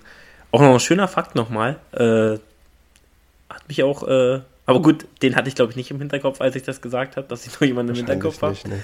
Ähm, aber wir kommen zum letzten Award und das ist der Coach of the Year. habe ich mir am Anfang ein bisschen schwer getan, dann kam es eigentlich doch, ähm, kam ich da zu einem relativ klaren Ergebnis. Ist meistens auch eine Sache, wo am Ende der Saison viele, ähm, viele Kandidaten im Raum stehen, weil kriegt auch oft der, der beste Trainer, aber ich fange mal an, du hast die letzten Worte ähm, angefangen. Ich habe äh, einen Rookie-Head Coach, Joe Mazzulla von den äh, Boston Celtics. Äh, eigentlich auch ein klarer Pick, als ich kurz drüber nachgedacht habe, äh, hätte man einfach, oder habe ich einfach nur schnell auf die, die Conferences geguckt. Als Rookie-Head Coach übernimmt er von einem äh, Head Coach, der, ja, also, äh, letzt, also letztes Jahr einfach die Celtics äh, zu einem Top-Team gemacht hat und übernimmt das Ding. Allerdings so, uh, das könnte in die Hose gehen. Und das Team spielt einfach auf, ähm, ja, einfach nur verrückt. Ähm, deswegen er hat da auch keinen zweiten Kandidaten aufgeschrieben, weil für mich eine ganz klare Sache. Hat ähm, irgendwie auch die Teamkultur verändert. Wir haben die Celtics, glaube ich, ja bisher immer nur so ein bisschen angesprochen, aber auch, dass sie unglaublich viele Dreier nehmen, ähm, gepaart mit dieser nochmal Entwicklung, die ähm, ja, Tatum und Brown machen, als ähm, einfach Gesamtpakete von Spielern. Äh, in der Kombi auch er schafft es, Al Horford wieder komplett so aussehen zu lassen, als wäre er 28 ähm, und würde bei den Celtics von vor acht Jahren spielen. Deswegen ja, Missoula auch für mich der klare Pick. Wenn, wenn ich jetzt noch äh, einen aus dem Herzen sagen sollte, weil oftmals, wie du sagst, sind dann ganz, ganz viele verschiedene ähm, Namen im Raum, oftmals von Teams, die halt irgendwie einfach ein bisschen besser sind, als man erwartet hätte. Deswegen nehme ich noch Mike Brown mit, äh, einen, den ich sowieso schon immer ganz cool fand, der ja auch mal Assistant Coach bei den Warriors ganz lang war. Äh, cooler Typ, äh, jetzt bei den Sacramento Kings. Äh, wenn die Kings sich wirklich, ähm, jetzt gerade sieht es natürlich wieder nicht so gut aus, weil sie drei Spiele hintereinander verloren haben aber wenn die Kings sich so halten, wie sie es tun, vielleicht wirklich ihre Playoff-Dürre beenden, die es ja mittlerweile schon geworden ist, dann wird er zumindest äh, in der Konversation mit dabei sein. Aber ich glaube, das, was Missoula macht, auch aus dem ganzen Narrativ heraus bei den, bei den Celtics, äh, dass er eben der Head Coach ist, der ja, nach der von so einem Skandal irgendwie da so als Interim vorgestellt wurde äh, und mit dem Job, den er macht, gibt es vielleicht keine zwei Meinungen. Ja, sehe ich ähnlich, dass du die Kings nochmal angesprochen hast, Mike Brown. Gut, aber ich denke, momentan gibt es da echt keinen anderen Kandidaten, weil es einfach die Boston Celtics auch viel zu stark sind. Das soll es mit unseren ähm, Awards gewesen sein. Vielleicht machen wir das nochmal. Ähm, wird vermutlich bis ins Ende der Saison, äh, werden wir auf jeden Fall nochmal machen, äh, bis ins Ende der Saison sich nochmal komplett ändern. Äh, das ist klar. Obwohl ich glaube, bei vielen Sachen ähm, kann man nach 20 Spielen schon äh, erste Richtungen geben. Aber auch so Six, also von gut Six-Man, da wird es vielleicht noch ein Ways werden, aber auch Coach of the Year kann halt immer schnell passieren, wenn ein Spiel mal ein paar Spiele verliert, ein Superstar ausfällt, dann geht das ganz schnell. Und ähm, abschließend zu der Rubrik ähm, habe ich noch was Kleines vorbereitet für Levi. Nicht die, die Abschlussfrage, ähm, sondern ein kleines NBA-Quiz. Ähm, Levi wird, nice. Levi wird sich gleich äh, ein paar Fragen stellen.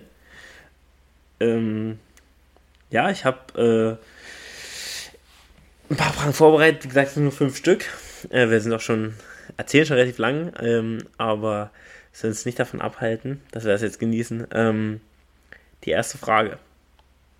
Welches dieser jetzt gleich genannten Teams äh, ist nicht im äh, Top 5 Defensive Rating.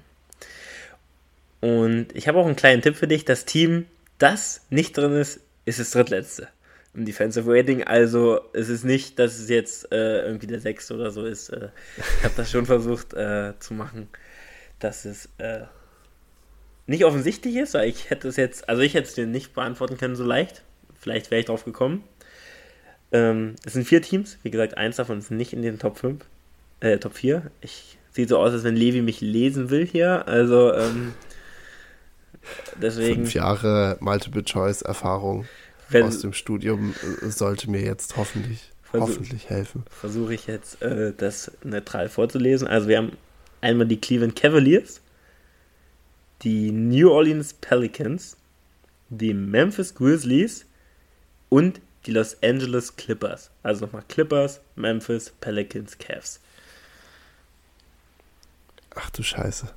Ja, das habe ich auch gedacht. Und es ist wirklich äh, enorm der Unterschied, wenn man jetzt die Top 5 anguckt und äh, dann den, den, letzten, den drittletzten. Clippers, Grill, Grizzlies, Pelicans, Cavs. Ähm, Nimm uns ruhig kurz mit. Ganz kurz nur, was du Ja, ich, ich versuche ich versuch meine Gedanken. Also ich, ich, ich hau die Clippers sind safe gut in der Defense. Ähm, das, ich finde, Defensive Stats sind auch noch so schwer, weil ich habe die nie richtig verstanden und ich lese mir gerne ein Defensive Rating durch, aber ich finde, es ist so schwierig, da die Realität auch irgendwie mit, mit einzufangen. Ähm, und dadurch kommen manchmal so Stats zusammen, wo ich auch gar nicht checke, was jetzt abgeht, warum die, warum die jetzt auf einmal so ein gutes oder so ein schlechtes haben. Ähm, ich würde mich auf die, hm, ich, ich sag die Pelicans. Also, es ist zwar jetzt ein bisschen rapide, ähm, aber Clippers sind für mich safe nicht. Äh, ja, ich sag, es sind die, es sind die Pelicans. Ja, also das war auch der, der, der kleine, die kleine Falle. Es sind tatsächlich die Memphis Grizzlies. Hätte Wirklich? Ich, hätte ich nie gedacht vorher. Ähm, sieht man mal, wie wenig Ahnung wir haben. Hätte ich auch wirklich, ja. wäre ich nie im Leben drauf gekommen. Dass die Pelicans ja. auch so gut sind, hätte ich auch nicht gedacht. Ich dachte, die waren sogar vier oder fünf äh, gewesen. Aber ah, die musste ich dann reinnehmen. Dadurch hat sich das sehr angeboten, weil ich, also, wenn man sich jetzt die, das Pelicans Line-Up guckt, ähm, klar Herbert, aber ansonsten, ähm, Herbert Jones, ansonsten sind ja jetzt nicht wirklich überdurchschnittliche Verteidiger drin. Aber äh, ja, war, glaube ich, eine der, der schwersten Fragen. Ähm, jetzt kommen wir zu einer Frage, ähm, die nochmal schwerer wird. Aber es kommen noch etwas leichtere Fragen. Ähm, True Shooting ist uns allen im Begriff. Ähm, setzt sich zusammen aus den drei Punkten, den Zweihand, den, den Freiwurf. Und auch hier die Top 10 der True Shooting. Und einer dieser Spieler ist nicht drin. KCP, Kentavious Cardinal Pope, hört man wenig, spielt oh bei Detroit. Gott. Ja, ähm, aber wirft viele Dreier. Alec Burks, ähm, mhm. DeMar DeRozan, ein Midrange-Shooter, Pat Beverly und oh Stephen Gott. Curry. Okay, wer ist, und die Frage ist wieder, wer, wer ist, wer nicht ist, nicht in den Top 10? Wer ist nicht in also den ich weiß, 10? dass Curry ist outrageous diese Saison, der, der ist safe in den Top 10 dabei. Ähm, boah, die anderen Namen sind auch schwierig, ne? Ähm, KCP würde ich sagen, nehme ich auch mit in die Top 10 mit rein. Und Pat Bev, glaube ich, ist dein Distraktor. Das heißt, der ist irgendwie random mit dabei. Das heißt, okay, ich versuche gerade wirklich irgendwie nebenher äh, mich ins Gesicht zu lesen. Und er guckt wirklich, er guckt sehr enttäuscht. Aber ich sag, es ist Alec Burks. Schade. Alec Burks war, glaube ich, also hat einen absoluten Top-Wert. Das war wirklich oh, Nein. wirklich. David Pope auch einen absolut kranken Wert. Äh, DeMar kam auf 10 dann rein. Es war Pat Bev. Der aber auch gar nicht so ja. schlecht. So schlecht war. Aber du hast den, den Spieler quasi entdeckt. Ähm, aber du hast halt gedacht, dass ich ihn reinmache, um dich zu Ja, ich, das war, war auch richtig doof, weil aber ja. Alec Burks ist ja eigentlich einer, der viele sichere Abschlüsse äh, hat, eben nah am Korb und so. Ja, okay, war, war nicht mein littester Moment zu denken, dass, ähm, dass Pat Beverly mit, mit schlechten Dreiern und, und absolut grottigen Midrange-Game irgendeine gute True Shooting Percentage hat. Der nimmt ja auch nur drei Spiele, im, äh, drei Würfe im Spiel. Das, echt, ja. das war nicht gut. Okay, jetzt vielleicht eine Frage, die etwas leichter ist. 30 Punkte pro Spiel ist eine Marke, die in den letzten Jahren gar nicht so oft geknackt wurde, unterschätzt. Äh, die Saison legen relativ viele Spieler 30 Punkte pro Spiel auf. Und auch daher meine Frage, welcher dieser Spieler legt keine 30 Punkte pro Spiel auf? Ähm, wir haben auch wieder fünf Spieler zur Auswahl. Jetzt ein, zwei werden dir sehr leicht fallen. Ähm, Janis, Curry, Tatum, Ja, KD. Boah, also für mich glaube ich nur zwischen Ja und KD, aber ich glaube gehört zu haben in einem Podcast vor zwei Wochen, dass Ja irgendwann mal unter die 30-Punkte-Marke gerutscht ist und KD hat 45 aufgelegt. Ähm, das heißt, ich, ich mixe hier Fakten wild zusammen. Äh, ich sag Ja Morant. Es ist richtig. Ja, oh. 28,5 oder so auf. Genau. Also auch absolut starke Zahlen. Ähm, KD 30,0, also ist genau noch reingerutscht. Und gut, die anderen ja. konntest du ja relativ schnell denken, dass die ja. diese Saison ähm, stark auflegen. Wir hatten noch letzte Woche über ein Spiel gesprochen, über Anthony Davis. Der, der vierte Spieler wurde, der es geschafft hat, 20 Punkte, 20 Rebounds, also mindestens 20 Punkte, 20 Rebounds, 5 Steals und 5 Blocks zu holen. Welcher aktive Spieler hat das noch geschafft? Vielleicht kommst du wie aus der äh, Pistole geschossen, ich glaube eher nicht. Kannst, äh, ich weiß nicht, willst du einen Guess mal so machen, sonst hatte ich dir eine kleine Auswahl. Clint Capella. Leider nicht, leider nicht. ähm, jetzt habe ich hier die Auswahl für dich. Kevin Love. War früher ja auch, muss man beachten, bei den Timberwolves, wollte ich jetzt nur für alle sagen, es gibt nicht nur Kevin Love bei den Cavs, äh, er hat eine längere Karriere, ähm, zu denen auch viele 30-30-Spiele gehörten. Jonas Valanciunas, Rudy Gobert, Rudy Gobert und Yusuf Nurkic. okay, und was waren nochmal die Stats? 20, 20, 20 5, 5? Genau, mit Steals und Blocks. Mindestens. Ähm, okay, die Auswahl nochmal. Also wir haben Kevin Love, wir haben Valanciunas, wir haben Gobert und, und Yusuf Nurkic. Nurkic. Boah.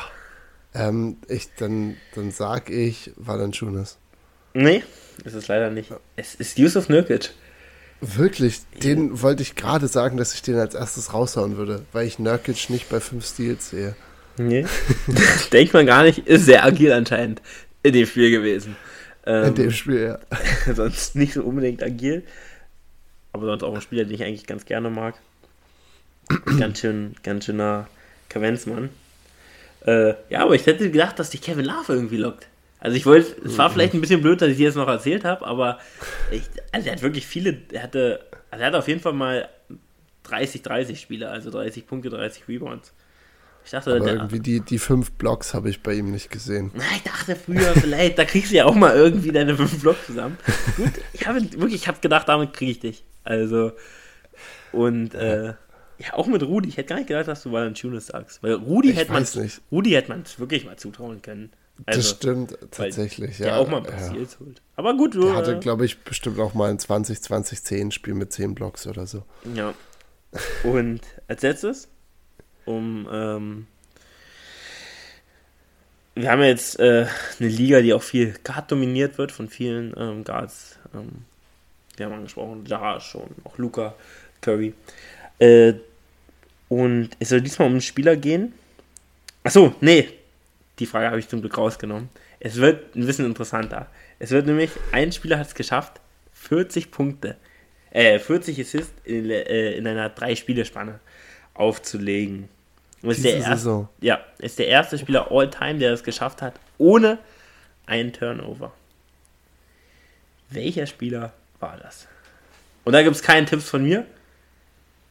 Das ist ein Spieler, wer ist wirklich äh, sehr vorsichtig mit dem Ball und äh, discht trotzdem noch die Dimes. Ach, Herr Jemini, okay. Ich, ich bin tief in mir drin. Normalerweise wäre äh, sowas wie Chris Paul da eigentlich eine gute Antwort. Ähm, in der Vergangenheit auf jeden Fall sehr ballsicherer Spieler. Okay, wir haben 40 Assists, drei Spiele Spanne ohne Turnover. Das ist ein Brett. Äh, ist es, ich, ich, okay, du meintest keine Tipps. Das heißt, ich, ist es ein Spieler, von dem man es erwarten würde? Ich ja. versuche trotzdem Tipps aus ja, dir rauszulocken. Ja, ja, ist auf jeden Fall, hundertprozentig. Trey Young. Nein. Obwohl, nee, der ist eine Turnover-Maschine. Scheiße. Also, man hätte es irgendwie von Sist her das bestimmt schon hingekriegt, aber ja. der Gute wirft auch gerne mal den Ball weg. Es ist Tyrese Halliburton. Ist Scheiße. Ist, ist ich hab's noch gesagt vorhin. Oh mein Gott. Ja. Aber, äh, ja. Young Jordan. Wie konnte ich den übersehen? Fuck. Ja. ähm, genau, das soll zu einem kleinen Quiz gewesen sein. Ein äh, von fünf, ne? Einen von fünf. Ein von fünf. 20 Prozent, klar, wäre in der Uni jetzt auch nicht verstanden, aber. Geht ähm, in die Nachprüfung. Das geht in die Nachprüfung, wird es bestimmt auch nochmal geben. Ähm, waren ein paar wilde Sets, glaube ich, doch dabei. Nächste oh. Woche bereite ich drei vor für dich, glaube okay. ich. Und ähm, jetzt kommen wir zu der Frage, die off-topic ist, die ich für dich vorbereitet habe. Und ähm, ich weiß, Levi, du hast kein Instagram, aber auf Instagram um die Jahreszeit ähm, wird man mit einer Sache voll gespammt. Und es ging heute los. Und ich war erschrocken, als das passiert ist. Es sind die Jahresrückblicke bei Spotify. Ach du Scheiße, ja. Du hast Fängt jetzt schon an wieder? Du, du hast Spotify. Ich habe Spotify, ja. Du hörst auch Musik über Spotify? Ich höre viel Musik über Spotify. Und äh, dementsprechend, als ich das gesehen habe, bei zwei Personen gleich, ähm, war ich natürlich extrem erschrocken. Bin auf Spotify gegangen und dann war auch mein Jahresrückblick zu sehen. Und daher würde ich gerne was über deinen Jahresrückblick äh, erfahren, weil du hast mich über die Woche gefragt und ich würde einfach gern, ähm, dass unsere Hörer dein ganzes Jahr erfahren können. Also musst du uns nicht alles sagen, aber so Top-Song und Top-Künstler sind, glaube ich, Sachen, die müssen genannt werden hier. Ähm, einfach um die Transparenz auch darzulegen. Und dann wird es wahrscheinlich, ähm, ich bin auch bei dir, ähm, sehe ich den Musikgeschmack und deswegen ähm, bin ich da auch äh, gespannt, wo ich dann vermutlich die nächsten Wochen reinhören werde. Also ich bin jetzt gerade während deiner Hinführung zu, zu der letzten Frage hier auf Spotify tatsächlich gegangen. Mir wird jetzt noch nichts von einem Jahresrückblick irgendwo angezeigt, glaube ich zumindest. Ähm, und äh, normalerweise springt der einem ja irgendwie auch ins Gesicht. Ich kann deswegen jetzt ähm, viele, ich, ich kann euch auf jeden Fall mit wahrscheinlich den safen Winnern ähm, äh, ja, beglücken. Äh, du hältst gerade dein Handy in den Bildschirm. Was ist das? Das sind die Jahresrückblicke. Also eigentlich relativ, also bei okay. mir wurde es dann auch also gleich es müsste, es müsste, müsste relativ weit oben sein, ja. sagst du? Ja, ja. Es müsste eigentlich ähm, unter meinen zuletzt gehörten Sachen quasi. Ich denke, dieses Jahr war bei mir allgemein hin, während ich mich jetzt hier mal so durch versuche durchzuklicken, äh, war sehr Podcast vor allem auch dominiert. Also ich habe letztes Jahr angefangen über Spotify Podcasts zu hören und nicht über andere Apps. Äh, und dementsprechend höre ich, glaube ich, fast mehr Minuten Podcasts als Musik im Endeffekt. Und ja, aber trotzdem, natürlich, du hast nach Musik gefragt. Äh, ich, ich kann sonst nächste Woche das gerne auch noch nachreichen, weil wahrscheinlich wird es mir noch präsenter werden jetzt im Laufe der Woche. Ich, vielleicht habe ich es auch nur schon einmal weggeklickt oder so. Aber ich denke fast, und das ist was, was uns beide auch verbindet, das meistgehörteste Album müsste dieses Jahr auch, auch immer noch ähm, von KIZ sein. Ganz klar, das neue Album. Äh, und so neu ist es gar nicht mehr, ist im, im, im letzten Jahr entschieden. Ähm, ich glaube, weil ich dieses Jahr auch auf dem Konzert war, habe ich es echt ähm, rauf und runter gehört. Also wirklich zum Teil schlimm in Dauerschleife. Und das ist immer noch irgendwie so ein Go-To-Album für mich, wonach ich äh, suche aktiv, wenn ich irgendwie einen Aufhalterer brauche oder wenn ich äh, einfach irgendwie mich, mich äh, aufputschen will. Beim Autofahren höre ich sehr, sehr gerne, muss ich tatsächlich sagen. Und das ist was, ja, was mich immer so ein bisschen so ein bisschen überkommt. Äh, deswegen auf jeden Fall KIZ, äh, auf, wo du ja auch auf dem Konzert dieses Jahr warst, das weiß ich. Web über Hass beim gleichen Konzert Rap, tatsächlich. Natürlich. Uns nicht natürlich. gesehen. Sehr gut. Nicht gesehen. Äh, dann vermutet den Künstler auch KIZ. Künstler dementsprechend auch KIZ. Ich glaube, es kommen dieses Jahr neue mit hoch. Äh, ich habe viel Menas Moos gehört, die auch auf dem KIZ-Album mit drauf sind. Dieses Jahr ein Brett gedroppt äh, mit äh, Penner Gang. Absolut Killer-Album. Gibt auch noch eine gute Mauli und Steiger-Folge, wo sie das so ein bisschen mal auseinandernehmen. Unfassbar. Äh, ähnlich wie KIZ von der Aufmachung her, dass ich sie gerne höre, wenn ich meinen Kopf einfach kurz in Flugmodus packen will, muss ich tatsächlich sagen. Ähm, aber ja, KZ, Top-Künstler, Top-Album, bin ich mir relativ sicher immer noch. Und bei den Top-Songs wird es schon wieder schwierig, weil ich weiß, dass es mich in den letzten Jahren immer so ein bisschen erwischt hat. Ich hatte drei Jahre in Folge und es ist jetzt auch ein Shoutout an, an Neil da draußen, einen guten Kumpel von mir, den du auch kennst, ähm, dass wir zum Teil Abende, Abende lang Life is Good äh, von Drake und Future absoluter Mega-Hit, äh, dass wir den gepumpt haben und mit dem Ziel auch einfach nur, dass er bei uns immer in der Nummer eins ist äh, im Jahresrückblick bei Spotify. Ist dieses Jahr, glaube ich, nicht der Fall bei mir, äh, sondern ich würde fast sagen, mit ein bisschen Pech ist es auch noch ein KIZ-Song. Das heißt, ich hätte so das Triple für KIZ an der Stelle. Aber es könnte auch ähm, äh, Takeover von, von Jay-Z und Drake sein, weil das ein Song war, den ich, ich glaube, von seinem 2018er Album, Album Scorpion, den ich extrem gefeiert habe, der mich ganz schön abgeholt hat. Oder sonst ich monologisiere einfach weiter. Es ist, glaube ich, von Jack Harlow, der dieses Jahr auch ein Album rausgehauen hat. Ähm, und Churchill Downs auch mit Drake. Ich weiß nicht genau, ich feiere Drake jetzt nicht super krass, aber er ist irgendwie sehr präsent dann trotzdem in Spotify. Das heißt, ähm, Top-Künstler, Top-Album KZ und Top-Song entweder Takeover oder Churchill Downs.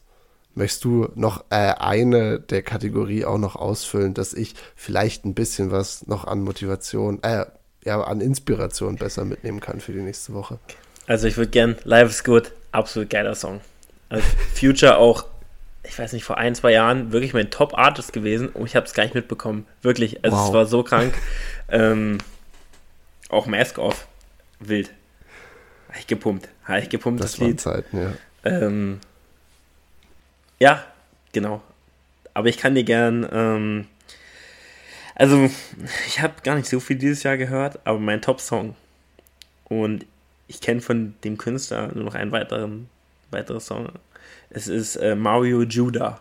Ich weiß nicht, ob du den kennst. Die Very Rough heißt der Song. Ähm, ist, das konnte ich mir denken, mit Abstand meine Nummer 1. Ist tatsächlich mein Go-To-Lied im äh, Fitnessstudio für ein PR mache ich den immer an. Also ich höre den auch wirklich manchmal Dauerschleife im Fitnessstudio. Dauert auch nur eine Minute 30, deswegen geht das immer ganz gut. Ähm, und also Sport machen und ihr wollt euch mal wirklich so einfach eine Minute pushen. Ähm, die very rough. Kannst du auch gerne abchecken. Und ihr auch bitte alle abchecken. Also äh, Geheimtipps. Drake. Ähm, und KIZ. Wirklich, Future. Und Minas Moos. Sagt's nicht. Bretter. Wirklich die hauen richtig viele Bretter raus. Auch die letzten ja. Jahre schon wirklich die, viele Bretter. Nächstes Jahr auch auf Tour durch Deutschland tatsächlich. Ähm, ich glaube, da müssen wir uns dann privat nochmal hinsetzen, wenn du die hörst. Äh, Wäre wär durchaus ein Act, den ich mir, glaube ich, den ich mir live sehr, sehr gut vorstellen kann. Ich glaube, da, ja, da, wow, das ist einfach ein, ein, ein Fest der Genialität, was die da Plus eins, auf jeden Fall. So, ich ähm, gucke hier jetzt gerade mal auf die Zeit. Wir haben uns natürlich äh, erwartenderweise komplett verquatscht heute in diesem viel offeneren Format. Es hat total viel Spaß gemacht, trotzdem von meiner Seite aus, muss ich sagen. Äh, auch wenn ich mich dolle nochmal hinterfragen muss hinsichtlich des Quizzes. Award Talk, super geil. Bin gespannt, wenn wir ihn später in der Saison nochmal machen, was sich gedreht hat ich glaube, wir können grob im Kopf behalten, wen wir jetzt hier genannt haben. Ja, und deswegen ist ja meine Verabschiedung hier heute sehr froh, hoffentlich dann auch weihnachtlich und adventlich. Und das letzte Wort geht dann einfach in dieser geruhsamen Zeit an Michel. Ja, mir hat es auch super viel Spaß gemacht. Ich habe schon wieder die ganze Zeit ein Grinsen auf dem Gesicht. Ähm, und ich freue mich auf nächste Woche. Macht's gut.